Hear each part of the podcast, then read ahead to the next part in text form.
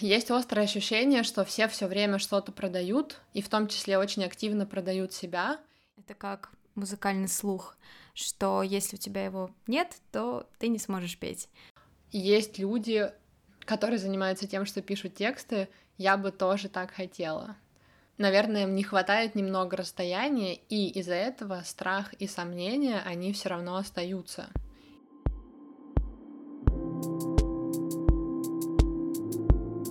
Всем привет, друзья! Вы слушаете подкаст с первого лайка от школы мобильной фотографии и блогинга Easy Busy. Меня зовут Ира Любина, я ведущая этого подкаста, и сегодня у меня в гостях Настя, Настя Мозговая, привет!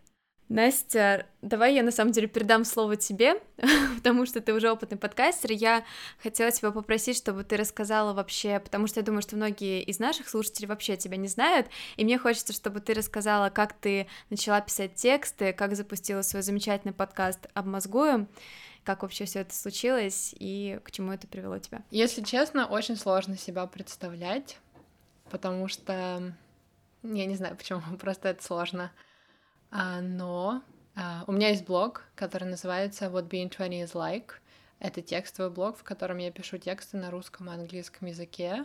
А, я завела его, когда мне было 21, и эм, не буду сейчас в это углубляться, но он называется так, как называется, потому что я долго думала про название и хотела, чтобы оно было какое-то максимально обширное, и поняла, что, окей, мне 21, до 30 еще есть время, и если я хочу писать обо всем, что для меня актуально, можно это обобщить как каково же быть 20-летним. И я очень рада тому, что я тогда как-то к этому пришла, потому что вот там почти пять лет спустя мне все еще нравится это название, и оно все еще кажется мне каким-то максимально точным, и я думаю, что я бы не придумала лучше.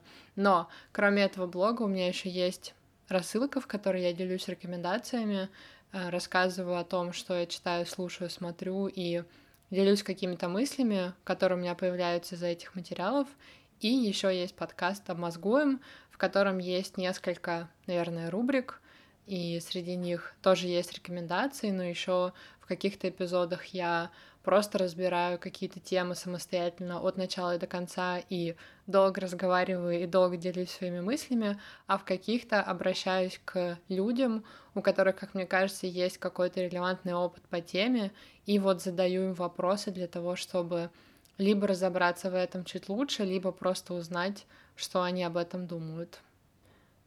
Не знаю, насколько это качественное как вступление или представление себя, но это какая-то короткая история о том, что вот я делаю. Мне кажется, очень даже хорошо получилось. А как вообще случилось? Ну, я, да, возможно, это такой банальный вопрос, как ты начала писать тексты, но я чем больше вообще общаюсь с людьми, которые пишут, неважно что там, публицистику, художественное что-то, мне всегда интересно послушать, в какой момент они поняли, что они не могут без этого жить. Как вот в твоей жизни это случилось, когда, и, может, ты помнишь какой-нибудь момент вот такой, когда это произошло? Uh, у меня есть, наверное, довольно чизи история по этому поводу. Я подумала о том, что я хотела бы писать тексты очень рано, и еще когда я не умела толком ну, что-то писать больше там, чем буквы. Uh, я читала книги Астрид Лингрен в детстве, и в какой-то момент я посмотрела на одну из книг, эм, когда дочитала ее, и там было как раз вот немного написано про саму Астрид Лингрен. И я очень отчетливо помню этот момент, потому что я любила читать сразу же, но я тогда впервые задумалась о том, что кто-то когда-то написал те книги, которые я читаю, что они не появились сами по себе. И я тогда не подумала, что я бы хотела писать книги, но я подумала, что я бы хотела, чтобы у меня тоже было такое дело. Ну, то есть есть люди, эм, которые занимаются тем, что пишут тексты, я бы тоже так хотела. Э, вот. Но мне было лет семь, поэтому я как бы совсем не понимала, что это вообще значит и что я как бы только что придумала. И прошло довольно много времени перед тем, как я как-то начала всерьез задумываться о том, что это желание все еще у меня есть и что нужно с ним что-то делать. А сейчас ты думаешь над тем, чтобы не просто ну, писать там тексты, блог, а что это может перерасти во что-то большее, например, в книгу Дело в том, что до того, как у меня был блог, я работала журналисткой и писала для сайта регулярно, э, поэтому я, наверное, пошла по обратному пути. Люди скорее сначала заводят блог и потом начинают, например, писать тексты для каких-то медиа, но я сначала писала тексты для медиа, а потом завела блог. И сделала я это потому, что я начала работать в коммуникациях, как бы перестала работать журналисткой и ушла в пиар, и поняла, что я хочу все еще писать тексты, но очень много времени уходит на весь этот процесс, когда ты пытаешься быть как бы автором-фрилансером. То есть вся эта коммуникация с редакциями, питчинг идей и об, э, обсуждение этих идей, доведение этих материалов до конца, и еще и твое желание что-то на этом зарабатывать, на это все уходит очень много времени, и очень часто из этого там не очень многое получается, и, в общем-то, так появился блог. Я очень хотела писать тексты, и я поняла, что, наверное, стоит избавиться от вот этого вот э, посредника и просто их писать. Но возвращаясь к твоему вопросу, э, да, конечно, я, опять же, я веду блог не для того, чтобы вести блог. Я веду блог, потому что я хочу писать тексты и как-то в этом развиваться, и для меня это понятный способ практиковаться в написании текстов. И я однозначно рассчитываю на то, что однажды из этого будет что-то гораздо большее, чем просто блог, но время покажет, что именно это будет. Тогда я буду следить за новостями. А, слушай, что касается блога, вот ты в Инстаграме недавно написала, что ты делаешь перерыв, что ты как бы отдыхаешь на месяц от Инстаграма. Вот прошло всего, на самом деле, там буквально несколько дней. Как ты уже себя ощущаешь и какие у тебя, скажем так, надежды вообще по поводу такого отказа от социальной сети? Чего тебе хочется вот, получить в итоге? Я это сделала, потому что последние пару лет мои отношения с Инстаграмом становились все более сложными, и я на самом деле вот несколько лет периодически его удаляла и устраивала там какие-то перерывы, а сейчас просто случился уже какой-то момент невозврата, когда я поняла, что слишком много всего возмущает меня в том, что я вижу в своей ленте, даже если она мне при этом очень нравится, и что я хочу от этого отдохнуть. И поэтому моя главная надежда или мое главное ожидание от этого перерыва состоит в том, чтобы как раз вот просто взять перерыв и перестать поглощать в таком количестве информацию о том, как живут другие люди и что они показывают о себе и о своей жизни. Я на самом деле, даже уже когда приняла это решение и там написала эти свои посты, я начала очень сильно нервничать, потому что у меня сложные отношения с ограничениями, и я начала думать о том, что было бы абсурдно провести этот месяц в каком-то напряжении, просто из-за того, что я не могу сделать что-то, что я на самом деле могу, но не даю себе это сделать. Вот, а потом я как-то так успокоилась и вернулась вот в позицию как интереса, и сейчас мне интересно, как это будет, и скорее у меня даже сейчас бывают такие моменты, когда я думаю, что, хм, может быть, можно вообще без Инстаграма дальше быть. Но опять же, кстати, такой важный момент — то вот о чем вы говорите у себя в подкасте, и в целом там то, что релевантно для меня, это какое-то взаимодействие, да, с социальными сетями, и, ну, правда в том, что, там, например, если бы я не вела Инстаграм, когда я завела свой блог или рассылку или подкаст, никто бы не узнал о том, что я это сделала. И Хотя теперь так или иначе все это существует самостоятельно, но я все равно очень хорошо понимаю, что Инстаграм это то место, где про меня узнают другие люди, которые еще не знали обо мне. Инстаграм это то, где удобно тем, кто уже меня знает, следить за тем, что я делаю. И, соответственно, ну, вряд ли есть такой вариант, что я захочу или решу полностью от него отказаться. Вот, но может быть, удастся в итоге как-то все-таки немного нормализовать мое с ним взаимодействие или просто отдохнуть. Я понимаю, что не стоит рассчитывать на то, что прям все вот кардинально изменится в моем восприятии, но даже просто вот такой перерыв, я думаю, это будет полезно. Но ты совсем не уходи, потому что на самом деле вот если посмотреть на Инстаграм вот и на подкаст, их связь, то я могу сказать, что сейчас людей, которых ты узнаешь в Инстаграме, ты знаешь, что это подкастер, там, ну, их человек, мне кажется, 10, может быть, там 20, и как-то так уютно от вас всех, не знаю, кто вот есть из подкастеров в Инстаграме, какие такие у всех хорошие, приятные блоги, и мне кажется, вот в огромном потоке информации, который есть сейчас, вот в огромном потоке блогеров бесконечных, которые пытаются как-то продвигаться, э, когда заходишь к вам, какое-то такое приятное ощущение, не знаю, чего-то настоящего, это очень здорово. Спасибо тебе большое. Но это, знаешь, тоже такой э, сложный довольно момент. И опять же, это тоже часть э, как бы одна из причин, почему у меня сложные отношения с Инстаграмом. Мне нравится то, что я там делаю, и то, как я это делаю, но периодически бывает сложно отстраняться от э, каких-то общих процессов в Инстаграме. Ну, то есть, я даже не знаю, как это правильно сформулировать, но есть острое ощущение, что все все время что-то продают, и в том числе очень активно продают себя. И хотя нам всем нужно зарабатывать деньги, но вот есть какая-то тонкая грань для меня, где история с развитием своего дела или продвижением этого дела превращается в какой-то очень пошлый сериал, о котором вообще ничего не хочется знать, но при этом этого всего больше. И я периодически чувствую себя как будто бы неуместно. Мне кажется, что нет смысла делать то, что я делаю, потому что это настолько не сходится с какими-то там правилами игры, что ли, или тем, как все функционирует. И даже если в итоге я снова и снова прихожу к тому, что нет, я понимаю, что для меня важно, какие там у меня ценности и приоритеты, и я буду следовать этому, ну, иногда как-то все равно сложно, не то чтобы сопротивляться, но просто даже не знаю, не сбивать саму себя с толка из-за того, что ты видишь вокруг.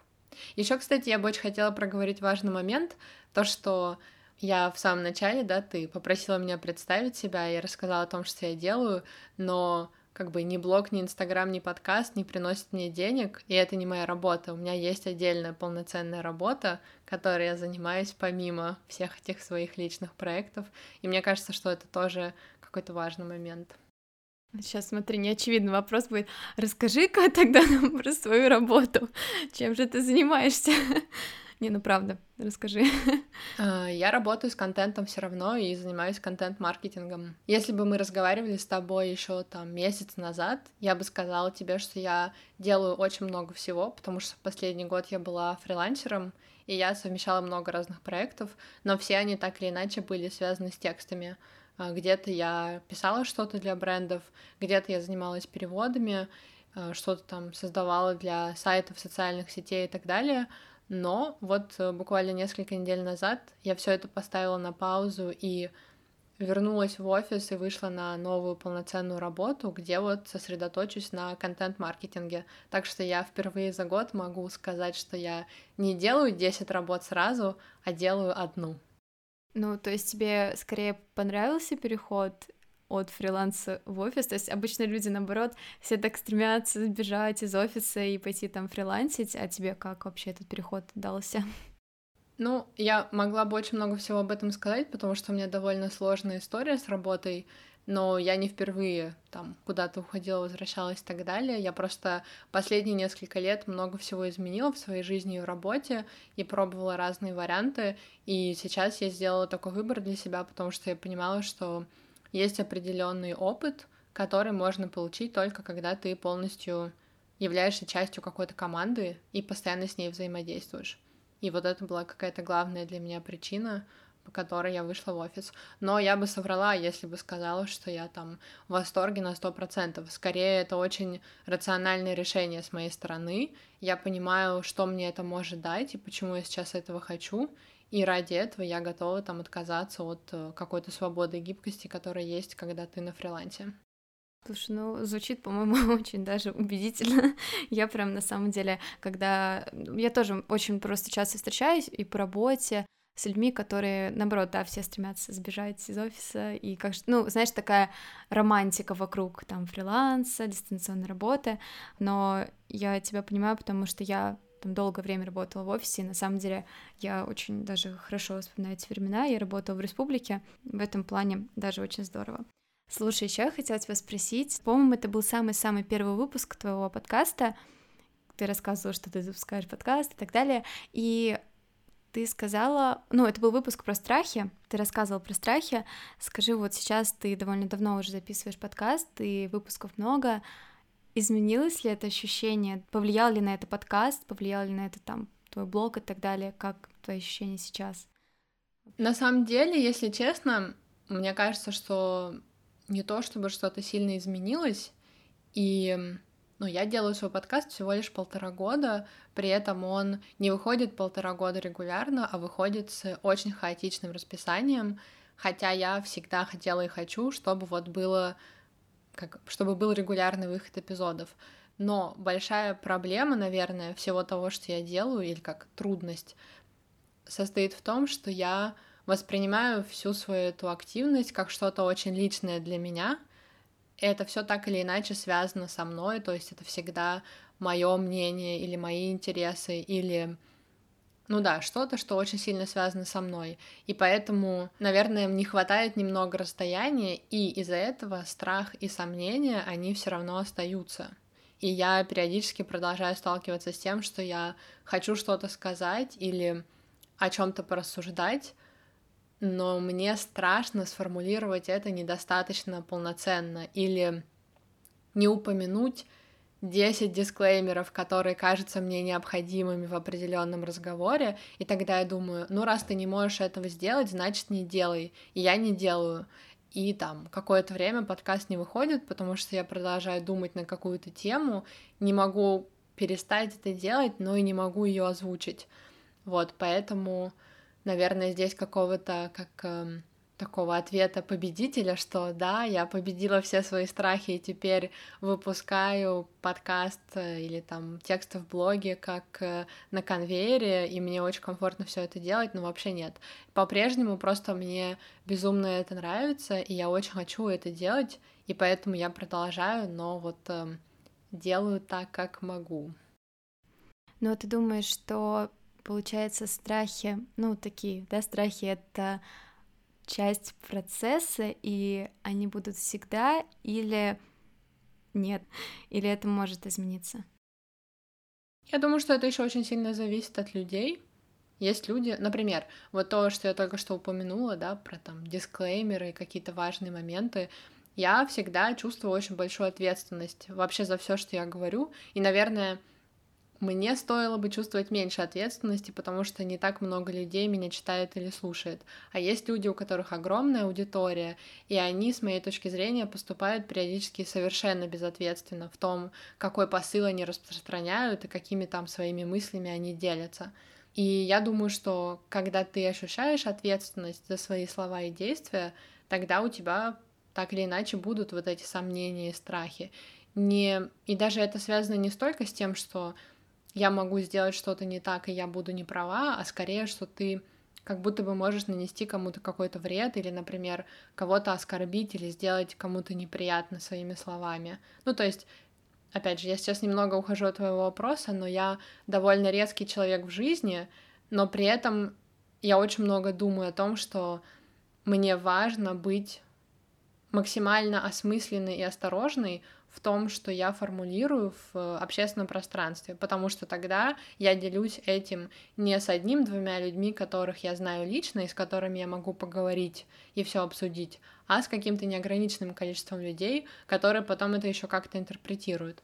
Вот, в общем, в целом я думаю, что да, наверное, эти страхи или какие-то страхи будут всегда, но и, наверное, с, э, со временем становится проще. Или, может быть, ты просто принимаешь еще больше то, что страх есть и будет, и учишься с ним как бы сосуществовать. Но это опять же то, что я говорила в первом эпизоде подкаста, что мне сейчас очень страшно разговаривать и очень страшно думать о том, как я буду это публиковать, но мне настолько сильно хочется это сделать, что я выбираю в итоге это сделать, несмотря на то, что я продолжаю чувствовать этот страх. Я когда-то слышала такую фразу или цитату про то, что смелость — это не отсутствие страха, а это когда у тебя есть страх, но ты все равно делаешь, то есть ты делаешь это несмотря на страх, то есть он у тебя есть, он продолжает с тобой жить, но ты все это продолжаешь делать. Мне кажется, это как раз примерно такой случай, когда очень сильно хочется делать, ты ты не обращаешь внимания на то, что... Ну, то есть, может, ты обращаешь внимание на то, что страх есть, но ты думаешь, блин, да, окей, но я все равно это сделаю. Это, это звучит очень...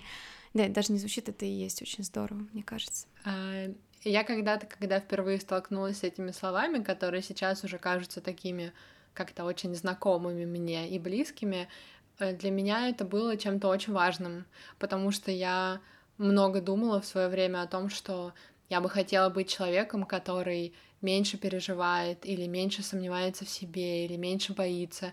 И, наверное, было бы так классно быть как тот или этот, которые столько всего делают, и вроде бы им так это легко дается и так далее.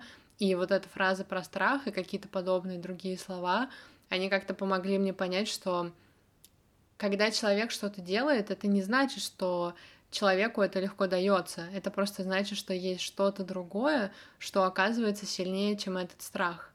И я потом очень много раз это как-то проходила на своем опыте.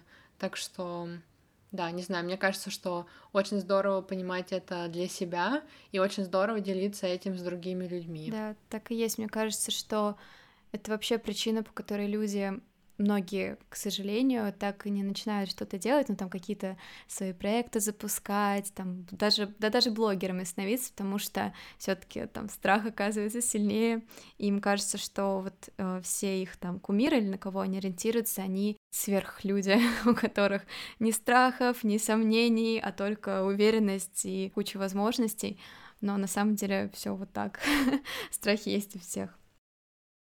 Какая-то такая вдохновляющая грустная нота получилась.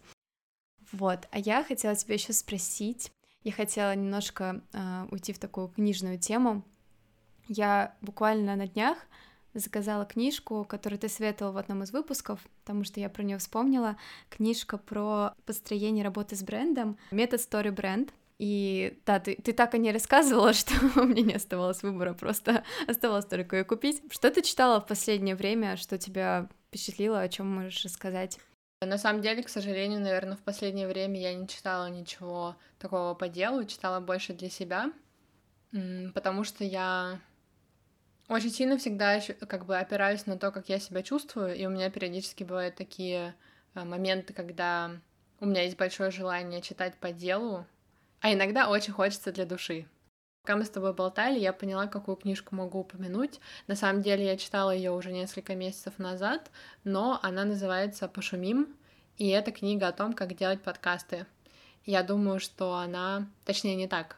Я уверена или я думаю, что ее стоит прочитать с одной стороны тем, кто уже делает подкасты или хочет делать подкасты, но и не только, а вообще всем, кто так или иначе связан с медиа или контентом. Ее написал э, мужчина Эрик Ньюзум, который занимался сначала радио в Америке, а потом сделал огромное количество супер успешных подкастов. И то есть у него прям такой огромный опыт в этой сфере. И мне очень понравилось то, как он рассказывает вот как бы свою историю и делится своим опытом, своими какими-то знаниями. И мне кажется, что очень важный и ценный момент в том, что он не только говорит довольно технично именно про процесс создания подкаста, но еще и периодически озвучивает какие-то просто общие жизненные мудрости, которые стоило бы всем применять. В общем, да, я всем однозначно ее советую. Мне кажется, нереально круто, что на русском языке выходят такие книги, и я так понимаю, что она вышла благодаря букмейту, что это они ее перевели и выпустили. Вот, так что, если, да, контент, подкасты, медиа — это что-то, что для вас актуально, а если вы это слушаете, то, наверное, так и есть, обратите внимание на эту книгу. Я сегодня видела буквально несколько часов назад обложку этой книги на телеграм-канале фестиваля подкастеров. «Слышь», сейчас запускается фестиваль, и я, собственно, видела, что они устраивают какой-то, не то чтобы, это даже не конкурс получается, а возможность рассказать о своем проекте, а ребята, которые организовывают этот фестиваль, они дадут обратную связь, там расскажут, почему все плохо или все хорошо. И один из организаторов этого фестиваля человек, который... А, ну, там есть двое ребят, я, к сожалению, забыла имя, я потом впишу в описание.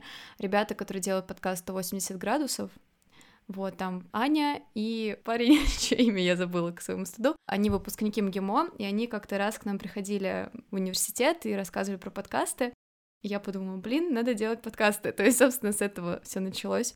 Вот, и они сейчас организовывают, ну, в том числе он, этот фестиваль. Так что такой тоже вброс, что можно там последить, что происходит. И это очень круто. Кстати, вообще ты следишь, ну, я думаю, что, скорее всего, да, но ты вообще стараешься следить за тем, что происходит в мире подкастов, или ты просто, просто делаешь свой подкаст?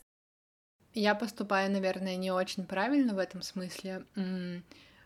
Понятно, что я делаю подкаст, потому что мне нравится этот формат, и перед тем, как начать, я несколько лет слушала подкасты, и после того, как очень долго сопротивлялась, в итоге сильно их полюбила, но я ничего не слушаю ради того, чтобы быть в курсе, хотя стоило бы. То есть не бывает так, что я послушаю что-то, что мне, например, неинтересно, но нужно узнать, что же там и как сделано. Хотя вот э, там, например, в этой же книге «Пошумим» Эрик Ньюзум пишет о том, что он так делает, и, конечно, это необходимо и так далее.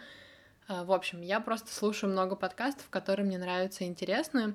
Плюс такой тоже, наверное, какой-то нюанс. Вот э, ты в Москве, я вообще-то нахожусь в Киеве, и я тут живу, и, соответственно, наверное, у меня украинский подкаст, но просто он на русском, и поэтому его слушает много людей, которые никак не связаны с Украиной, и я знаю, что есть какое-то количество подкастов на украинском языке. Чаще всего это какие-то украинские медиа, и есть какие-то отдельные люди, которые начинают делать в Украине свои подкасты, но это прям единичные случаи. И получается, что э, в Украине сейчас нет какого-то как подкастерского комьюнити, за которым, например, я могла бы следить или частью которого я могла бы себя чувствовать, но при этом естественно то, что я также не могу быть или чувствовать себя частью российского подкастерского комьюнити, потому что я к нему не особо имею отношения. Вот. Эм, но при этом, конечно же, я вижу, что происходит, есть какие-то проекты, за которыми я слежу, или там какие-то отдельные люди, которые мне интересны. Так что, наверное, 50 на 50. Там, где это совпадает с моими интересами, я слежу за тем, что происходит, но это все вот, эм, ну да, только как-то по любви, что ли. А за кем следишь, кого слушаешь ты, то есть какие твои любимые подкасты?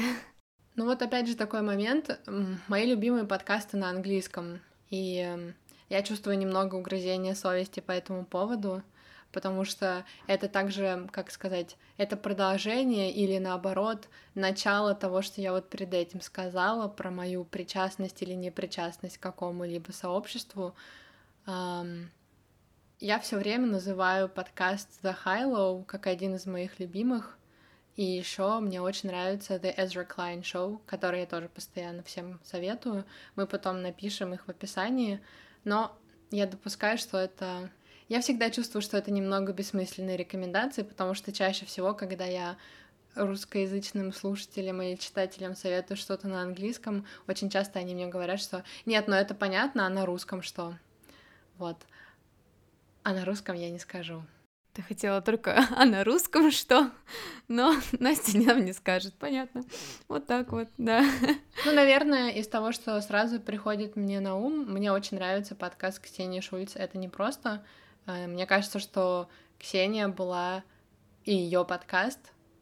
Это был первый подкаст на русском, который я слушала и который я не просто послушала один раз, а именно подписалась и слушала, и слушаю до сих пор.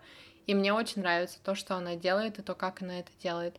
Опять же, есть сумасшедшее количество подкастов с интервью, и я даже не могу их критиковать, потому что мы с тобой сейчас записываем интервью, и это вроде как было бы некрасиво, но интервью бывают очень разные, и мне кажется, что проблема того, что происходит там, например, с подкастами в СНГ, это то, что все подумали, что можно просто друг у друга брать интервью по кругу, и все зовут одних и тех же гостей, у всех получаются одни и те же разговоры и истории, и я не понимаю, зачем это делать, кому это нужно и кому это интересно.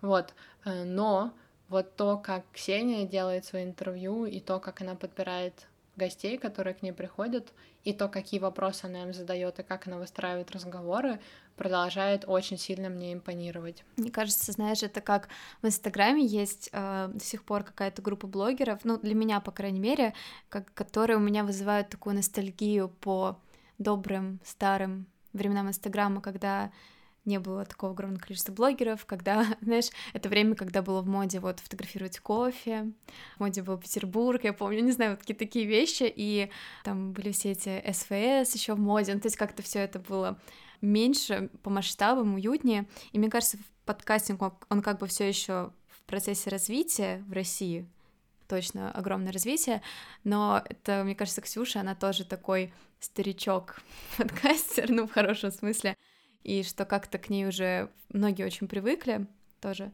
в хорошем смысле, опять же. И я на самом деле с Ксюшей контактировала, так получилось несколько раз, и она мне прям уже ассоциируется тоже, как вот еще ты, и, наверное, 180 градусов вообще с подкастами.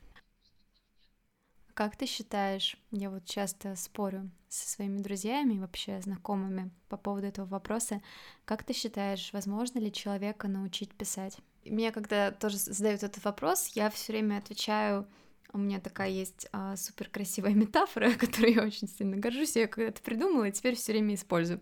Я всегда говорю, что это как музыкальный слух, что если у тебя его нет, то ты не сможешь петь. Если он есть, ты сможешь. Но при этом, а, как бы ты можешь там научиться там, не знаю, нотной грамоте, ты можешь научиться даже, возможно, там более или менее после долгих стараний петь гамму, вот, но для тебя это будет сложно, потому что, ну, вот нет у тебя вот этой предрасположенности, и что текст — это тоже как музыка, чтобы писать хороший текст, нужно чувствовать ритм текста и вообще, что в нем происходит, вот, я, я всегда говорю, что можно научить писать человека, человека можно научить писать э, просто там хорошо структурированный текст, где не будет там, не знаю, тавтологии, э, каких-то таких лишних слов, но вот писать что-то, что человека э, будет, ну, не знаю, знаешь, как-то выделять и что будет делать, не знаю, свой стиль какой-то выработать, как-то цеплять человека текстами, даже не в продающем смысле, да, там, что цепляющие тексты, которые продают,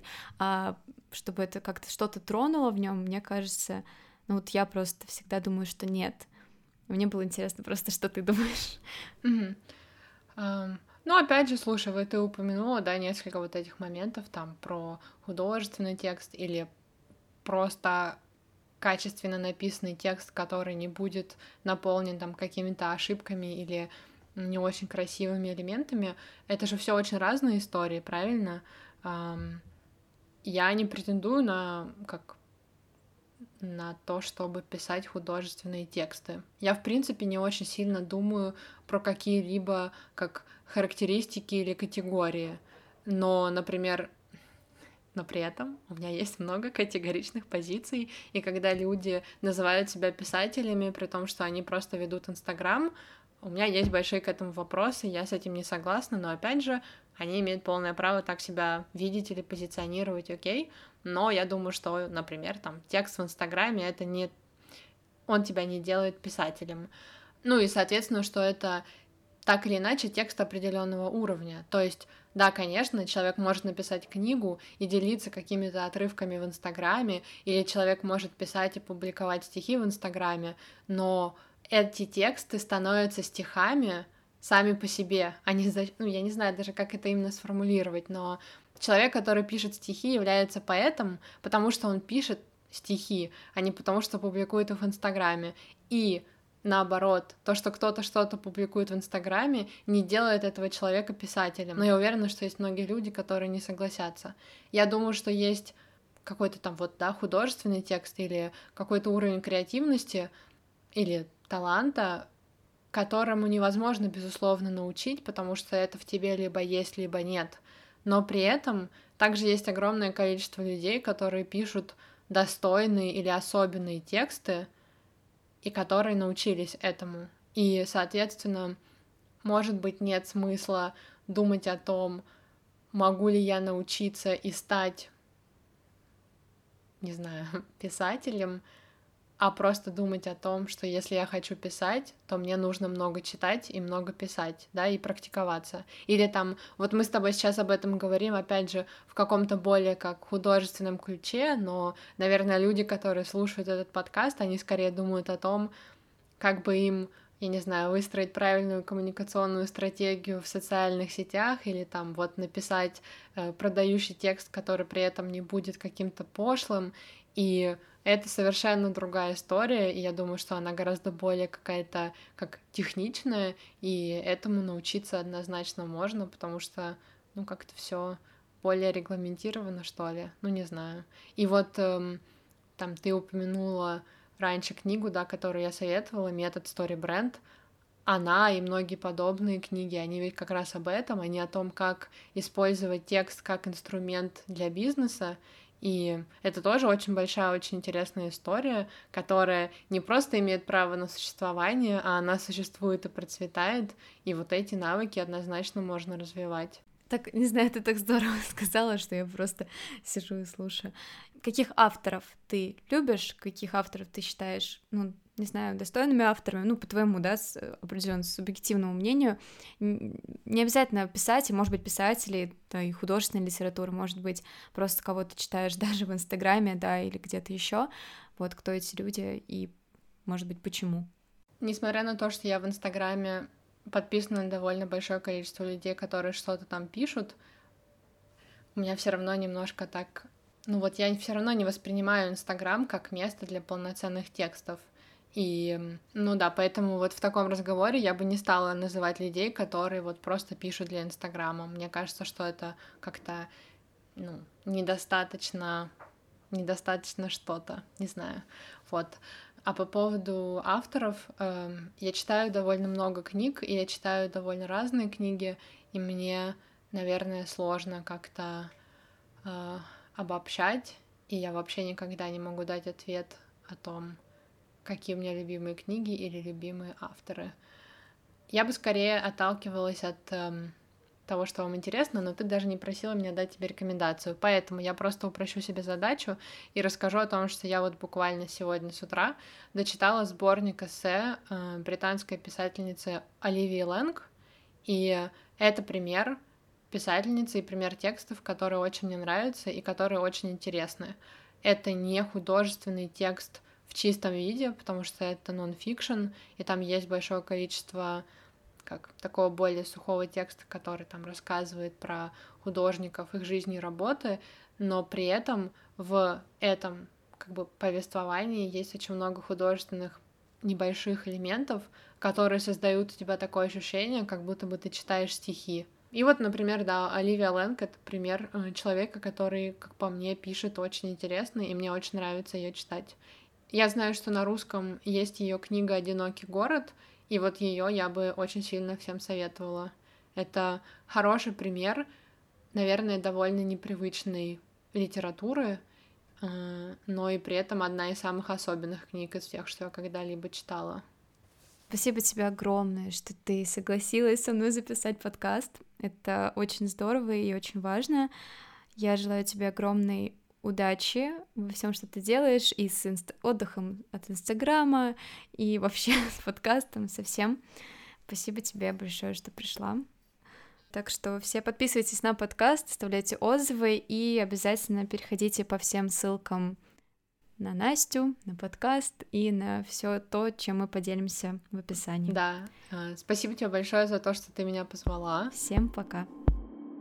thank you